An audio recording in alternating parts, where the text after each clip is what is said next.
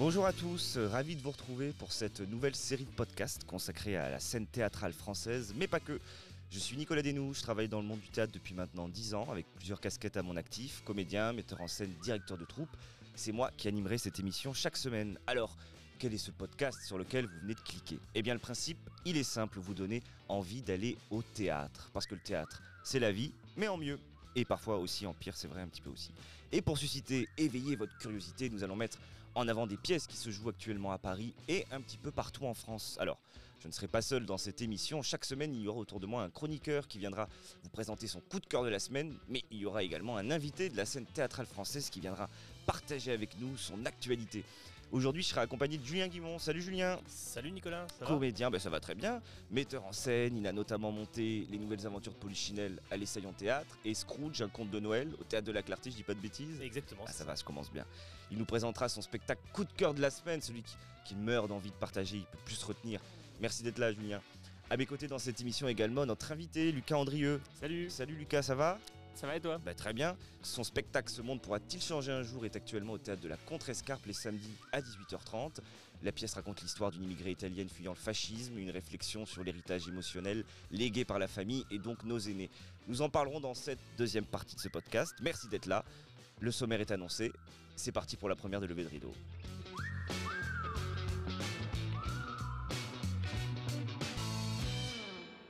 Ben déjà, merci. Hein?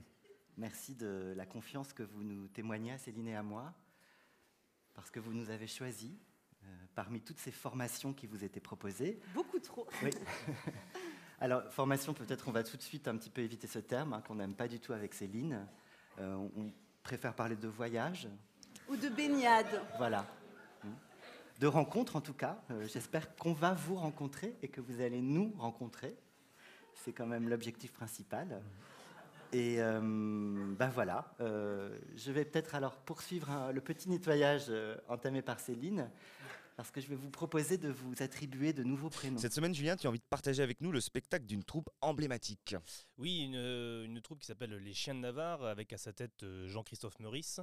Euh, Jean-Christophe Meurice est un metteur en scène qui a créé ce, ce collectif Les Chiens de Navarre en 2005, euh, avec notamment euh, la, le la pièce Les Raclettes, euh, et qui revient donc cette année avec La vie est une fête, leur nouvelle création.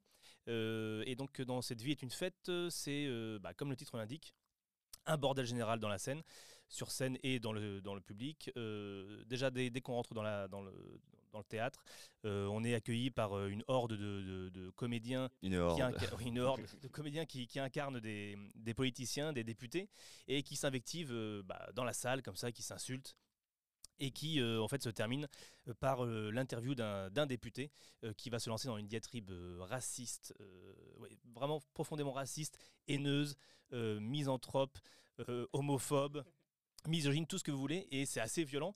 Et euh, bon, euh, c'est vrai que c'était assez prophétique parce que mine de rien, ça, ce spectacle il date de quelques mois déjà, euh, en tout cas quand je l'ai vu à Paris, et ça ressemble un petit peu à ce qu'on a pu voir récemment à l'Assemblée en France. Où est-ce que ça s'est joué? Au théâtre de la Villette, donc un beau plateau, et donc on est tout de suite mis dans l'ambiance d'un bordel organisé, et ensuite ça déroule sur le- la scène. on est dans un hôpital psychiatrique, un asile. Et on va se retrouver avec une différentes scénettes qui vont euh, mettre en scène bah, euh, bah, les, membres de cet asile, donc les, les patients, mais à la fois les, médecins, les docteurs. Et donc ça va être un gros bordel. C'est très difficile à, résumer, comme souvent les spectacles des chiens de Navarre, car euh, sous couvert effectivement d'un gros bordel et de, de blagues en fait il y a un vrai discours derrière politique aussi. C'est assez grinçant, c'est assez mordant. Et La vie est une fête ne fait pas exception à, cette règle. Euh, il faut savoir que c'est plutôt trash. Alors pour les âmes sensibles, ça peut être des fois un peu, un peu bizarre parce qu'il y a du pipi caca, hein, ça, ça peut convenir à, tout le monde. Euh, mais il y a aussi des, vraies scènes poétiques, il y a un vrai bordel sur scène. Euh, il y a une mise en scène assez, assez incroyable avec l'intervention de même de, CRS à un moment, il y a de la fumée, il y a, du feu, ça part partout, mais c'est aussi, donc à côté de, de ce truc potage, c'est aussi quelque chose de politique. On sent que Jean-Christophe Meurice et sa troupe ne sont pas forcément fans de euh, la politique euh, libéraliste de, notre président, par exemple de Macron.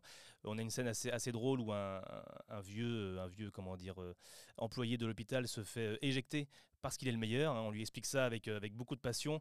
Et ce sont deux jeunes start-upers juchés sur des trottinettes qui lui expliquent qu'effectivement, c'est parce qu'il est le meilleur qu'ils n'ont plus besoin de lui, par exemple. mais on a aussi donc des, bah, des scènes assez touchantes, avec notamment une patiente qui, elle, est fan de, du chanteur Christophe, récemment décédé et qui va, euh, et qui va euh, penser que Christophe lui parle et qu'il euh, est amoureux d'elle et qu'elle doit faire sa vie avec lui. Bref, c'est assez difficile à résumer et pourtant, en, tout cas, j'encourage tout le monde à aller voir ce spectacle qui est assez fou.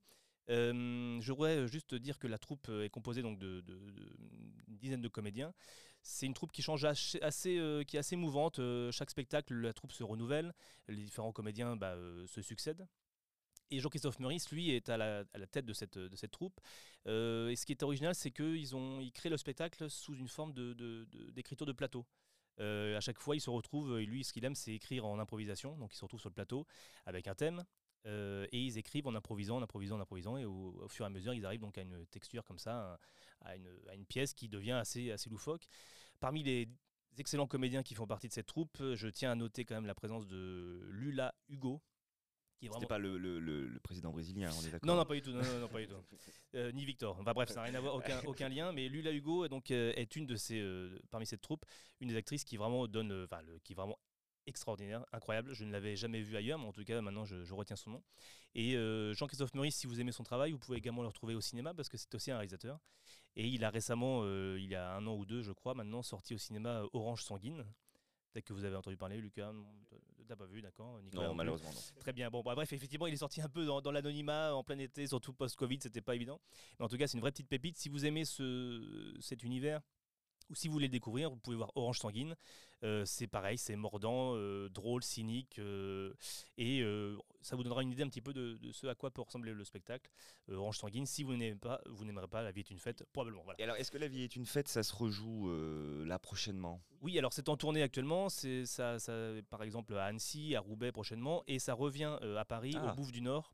Euh, pendant tout le mois de mai. Ah, euh, mois, prochain. mois de mai 24, 23 23, 23. Ah oui, donc là, vous avez la donc, si vous voulez effectivement de, découvrir ce monde, n'hésitez pas à aller voir La vie est une fête des chiens de Navarre. La vie est une fête. Merci beaucoup, Julien, pour ce conseil du jour de mon côté. Je vous parlais du dragon de Thomas Joly. À cinq années de marche d'ici, dans les montagnes noires, il y a une grande caverne. Et dans cette caverne, il y a un grand livre Personne n'y touche, mais chaque jour, il s'y remplit des pages et des pages. Qui est-ce qui écrit Le monde entier? Spectacle créé il y a un an au CDN Le Quai à Angers, dont Thomas Joly était d'ailleurs le directeur avant qu'il ne parte s'occuper des, JO de 2024. Le dragon est en quelque sorte ce qu'on pourrait dire une fable fantastique politique. Le propos est, très simple, un dragon à trois têtes tyrannise depuis des siècles une ville en agissant comme un dictateur et chaque année les habitants de cette ville donnent en cadeau de la nourriture, mais aussi une jeune fille que le dragon a préalablement sélectionnée. Tout ce petit manège fonctionne sans problème pour le dragon jusqu'au jour où Lancelot, un chevalier errant, débarque dans ce village. Alors évidemment, il arrive le jour qui précède l'offrande au dragon, et évidemment aussi, sinon parce qu'il n'y a pas d'histoire, il s'est réfugié chez la jeune fille qui doit mourir cette année-là. Ni une ni deux, notre chevalier va vouloir défier le dragon, mais étrangement, alors qu'on pourrait attendre de la population qu'il l'encourage, il va se heurter à la colère des habitants qui refusent de voir disparaître leur dictateur. Vous l'aurez compris, le grand sujet du spectacle, c'est un peuple soumis au totalitarisme. Peut-il s'en sortir? Peut-il accepter de vivre sans celui qui est son chef, même si c'est un mauvais chef? Un peuple soumis la dictature pendant des années peut-il encore avoir un autre idéal de démocratie? La pièce écrite en 1943 par Eugénique Schwartz pour dénoncer le totalitarisme résonne toujours aussi fortement face à l'actualité du monde. Le Dragon est un spectacle réussi, tant dans la mise en scène que dans le casting. On retrouve évidemment les comédiens habituels de Thomas Joly avec ce jeu surprenant et parfois déroutant. On retrouve également l'esthétique de Thomas Joly, beaucoup d'effets de lumière où soudain le, projecteur devient élément du décor, des effets spéciaux, beaucoup de fumée mêlée à du vent, un superbe travail du son par Clément Mirguet qui réalise la totalité des musiques dans les spectacles de Thomas Joly. C'est un très beau spectacle qui semble parfois peut-être s'étirer un petit peu parce que oui, l'intrigue n'annonce aucun suspense. Bon, ça, à la limite, c'est pas bien grave, mais du coup, ça entraîne des scènes qui s'étirent, qui s'étirent pour faire durer le récit. Et des fois, on aimerait que ça aille un petit peu plus vite.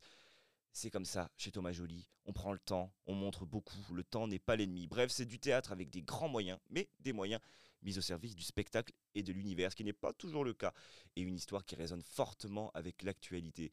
Alors, si vous ne connaissez pas l'univers de Thomas Joly, ce spectacle est une belle porte d'entrée. Et puis, pour une fois qu'un spectacle de Thomas Joly fait moins de 3 heures, ce serait quand même dommage de rater l'occasion. Dis-moi, Julien. Non, je voulais savoir effectivement la durée du spectacle parce qu'on sait que Thomas Joly des fois fait durer. C'est très long. Euh, T'avais pas vu d'avoir un spectacle qui durait euh, deux Ah bah jours moi j'ai vu, euh, moi j'ai vu, euh, je vous le alors ça, je, pense, je ne pense pas qu'ils le reprendront un jour, mais il a monté bah, le spectacle qu'il a fait connaître, c'était Henri VI de Shakespeare, Mm. qui lui dure, je crois, une, une- peut-être une, un peu moins d'une dizaine d'heures, et ensuite il y a Richard III qui lui dure au- beaucoup moins longtemps, peut-être 4-5 heures, et il avait effectivement au mois de juin au Quai d'Angers réalisé pour la première fois dans le monde, parce que ça n'avait jamais été fait, la succession, puisque c'est des pièces qui se suivent de Henri VI et Richard III, et ça avait duré. euh, alors il y avait eu une représentation qui avait duré deux jours, non-stop, où ils avaient joué vraiment euh, pendant, pendant presque 24 heures.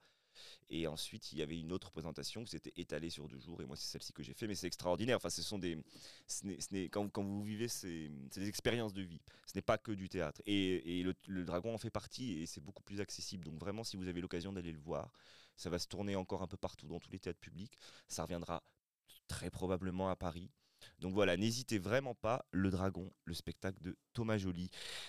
Petite transition, on parlait de totalitarisme, mais on n'est pas loin avec toi, non, Lucas? Je dis pas de bêtises. Pas avec moi personnellement, Ah bah, bah, j'espère. comme- mais- non, mais ça, ça dépend de toi. hein, je ne te connais ira. pas assez pour. Aujourd'hui, on va parler de ce monde pourra-t-il changer un jour? Extrait. Le passé, la famille, le passé de notre famille. On a tous un passé, tous une histoire.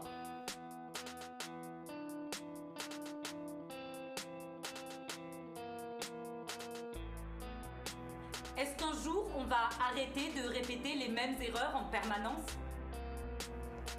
J'ai envie que les choses changent, mais je me sens impuissante à l'échelle du monde. Tout ce que je peux faire, c'est me protéger moi-même de ce que j'estime être dangereux. Ce monde pourra-t-il changer un jour? Vaste question que nous pose Lucas Andrieux au travers de son spectacle qui se joue au théâtre de la Contrescarpe tous les samedis à 18h30. En scène, une comédienne, Laetitia Struss, qui interprète seule tous les personnages de cette quête mémorielle. Et au travers de l'histoire de, de l'arrière-grand-mère de cette jeune fille, on redécouvre cette période obscure sous le fascisme italien. Une plongée dans l'histoire avec un grand H pour y découvrir sa propre histoire. Un seul en scène qui fonctionne très bien. On alterne entre cette jeune fille de 25 ans qui s'interroge sur sa vie et cette autre femme, Rosina, coincée dans une Italie en, en proie à la dictature. Deux parcours, deux femmes éloignées par le temps mais liées à jamais à travers la mémoire sensorielle. J'ai bien résumé? C'est très bien C'est à peu près l'idée? Bon alors, déjà, première question, je pense que elle est inévitable. Lucas, ce monde pourra-t-il changer un jour? Je sais pas. on doit, te la, on doit te la demander tout On, le temps. on me la demande beaucoup. Euh, je sais pas, j'espère. Ce spectacle ne t'a pas encore trouvé la... Bah, en- quand on l'a monté, il n'y avait pas eu euh, tout ce qui s'est passé avec euh, le Covid. Enfin, il n'y avait eu que le premier confinement. Quand est-ce que tu l'as écrit? Je l'ai écrit pendant le premier confinement, Donc c'était en 2019. en 2020. En 2020. En 2020. Et après, mais s'il n'y avait pas eu les deux ans de, de- de Covid derrière, Mhm. euh, il n'y avait pas eu la guerre en Russie, il n'y avait pas eu tout ce qui se passe actuellement avec. Enfin, il y avait eu les premières grèves pour la réforme des retraites, mais il n'y avait pas eu tout ce qu'on vit. Oui. Donc euh, non, là, ça fait peur. Ça change pas. Ça se. J'ai l'impression que ça se reproduit. Et, et ça, c'est- je suis super optimiste. Mais ce oui, matin. euh, je vois que ça- ça- c'est très, c'est très, c'est très agréable, effectivement. Bon, alors, dis-nous, Lucas, déjà, euh, pourquoi est-ce que tu as souhaité comme ça aborder le, le thème un peu de la, de la mémoire euh, générationnelle, qui est quand même un thème assez particulier, surtout au travers de, de, de- de- de- de cette histoire-là et de cette résonance sur le fascisme? Bah, en fait, à la- à- donc l'histoire, euh, donc c'est un mélange de fiction et de réalité. Tu parles de toi, c'est ça? Je parle pas de moi. euh, le personnage euh, contemporain Clara, lui, est fictif. Par contre, le personnage euh, qu'on retrouve en Italie, Rosina, c'est ça? la principale protagoniste, Rosina, c'est l'histoire vraie de mon arrière-grand-mère, Ah oui qui a réellement fui Mussolini et le fascisme. Et, et je voulais, j'avais entendu moi parler de cette histoire parce que après, quand elle a fui en France, à Toulon, de là où je suis originaire, ils ont construit une maison avec son mari où, dans, la- dans laquelle est née ma grand-mère et dans laquelle a vécu ma mère. Donc euh, ma grand-mère et ma mère sont encore euh, vivantes. Et du coup, euh, c'est un témoignage qui était encore, je sais pas frais, parce qu'il y avait plein de trucs qui s'étaient perdus et elle parlait pas beaucoup, Rosina, mon arrière-grand-mère. Mais Elle t'a jamais raconté moi, je l'ai jamais connue. Elle est décédée en 87, je suis né en 97. Ah oui. Donc ouais, dans 10 ans, 10 ans d'écart. Mais par contre, euh, j'en ai beaucoup entendu parler par ma mère, par ma grand-mère. Et je savais qu'il y avait cette histoire-là dans la famille. Et euh, en fait, je me suis dit, je voulais faire une pièce sur l'histoire. Et je me suis dit, autant raconter l'histoire de, de- de ma famille euh, à moi.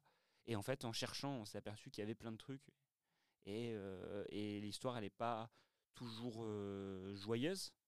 Parce que bah, parce qu'elle a fui Mussolini pour se retrouver en C'est France. pas une période très joyeuse non plus. Non, c'est ça. Euh, Enfin, elle, elle fuit en France en- au début des années 20 et euh, en 1940, euh, Hitler envahit, euh, envahit la France. Donc, du coup, le, fascisme l'a suivi en fait, en quelque sorte. Et donc, c'était ce- ce- cette partie-là de sa vie que je voulais raconter. Parce que après, ça finit bien, parce qu'elle a, vécu jusqu'à plus de 80 ans. Oui. Et c'était pas, pas trop difficile alors, puisque tu dis que tu racontes un peu, un peu de ton histoire, de, de, de faire la part des choses finalement euh, en posant tout ça sur le papier. euh, de- tu- t'es pas perdu toi-même finalement en inventant une histoire autour de ton histoire? Non, non. Il y a toute la question de quel est l'héritage émotionnel que, que nous a laissé nos, nos ancêtres, que nous ont laissé nos ancêtres. Et, euh, et moi, c'est une interrogation que j'avais, pas violente, mais je me disais, mais parce que j'ai des tocs, par exemple. Il y a, y a y a un toc que j'ai et je savais pas d'où il venait, maintenant je sais. Oui, parce que j'allais te dire, alors je, je, je n'ai- pas souvenir que ce soit traité dans le spectacle, mais il y a certes la mémoire, euh, euh, la mémoire, euh, l'esprit, mais il y a aussi tout ce qui est mémoire corporelle, la mémoire des gènes, la mémoire du sang. Est-ce que ça aussi, tu, en- as fait appel pour, pour écrire euh, ce monde? Par exemple, il y a, donc il y a, il y a ce toc-là que j'ai qui est de tout débrancher. J'ai peur que. Alors t'es gentil, on est dans le studio là, ne débranche pas les, euh, les non, là, je vais pas tout débrancher, je te rassure. Mais euh, et en fait, je savais pas d'où il venait. Et en fait, il me vient de ma grand-mère qui débranchait tout parce qu'elle a vu sa mère tout débrancher. Parce qu'à cette époque-là, ils débranchaient tout parce que l'électricité, ils, ils connaissaient pas bien. Ils avaient peur que tout prenne feu. Et en fait, c'est un truc qui est encore en moi. Et alors que maintenant, on a des sécurités sur des sécurités. Et donc toi, ta facture d'électricité, elle est. ah bah, moi, moi, je, La chance, il a tout compris. moi, je suis responsable du réchauffement climatique. Ah.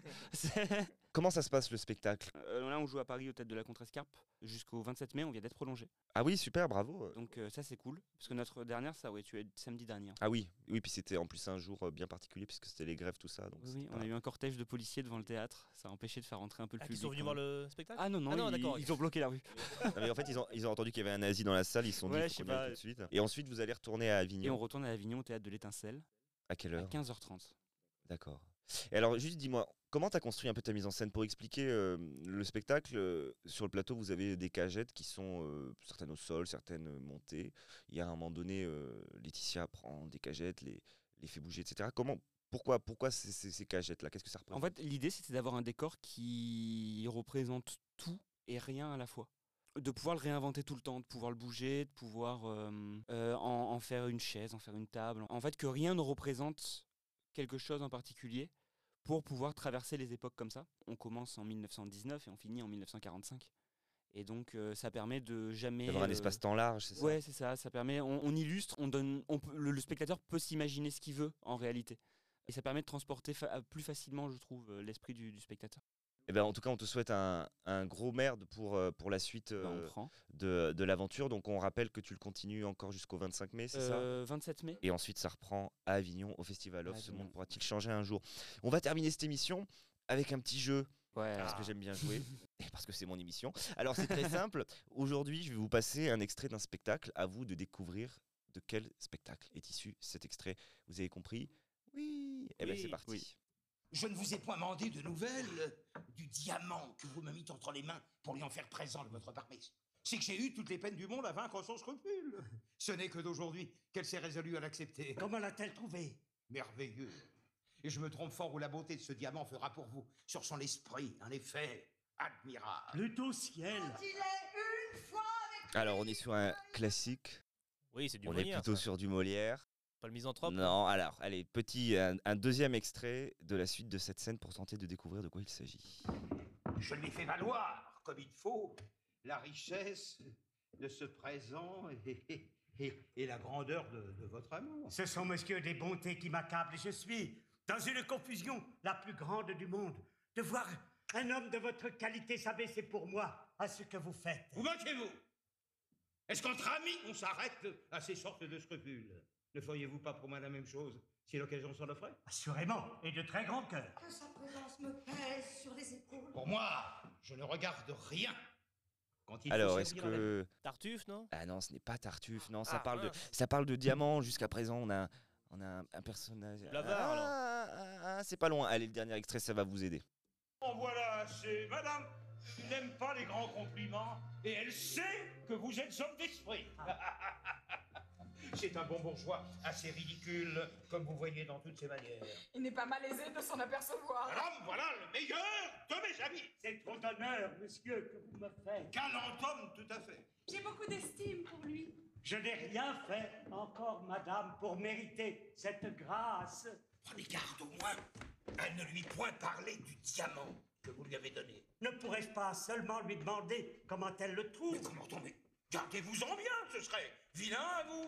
Pour agir en galant homme, il faut que vous fassiez comme si c'était pas vous. Alors, Lucas, je crois que tu as trouvé. J'ai gagné, je crois. hein. Vas-y, dis-nous. Donc c'est le bourgeois gentilhomme. Exactement, le bourgeois gentilhomme de Molière. C'était assez simple pourtant. Ouais, bah. C'était la scène, la fameuse scène où Monsieur Jourdain croise son ami Dorante et il lui a demandé de donner un bijou, mais en fait c'est Dorante qui le donne, etc.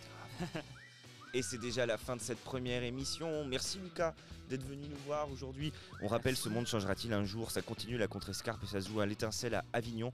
On te souhaite plein de succès. Julien, merci à toi. Merci à toi. On rappelle les chiens de Navarre en tournée avec La vie est une fête. Merci à vous de nous avoir écoutés et on se dit à très vite pour un nouveau lever de rideau.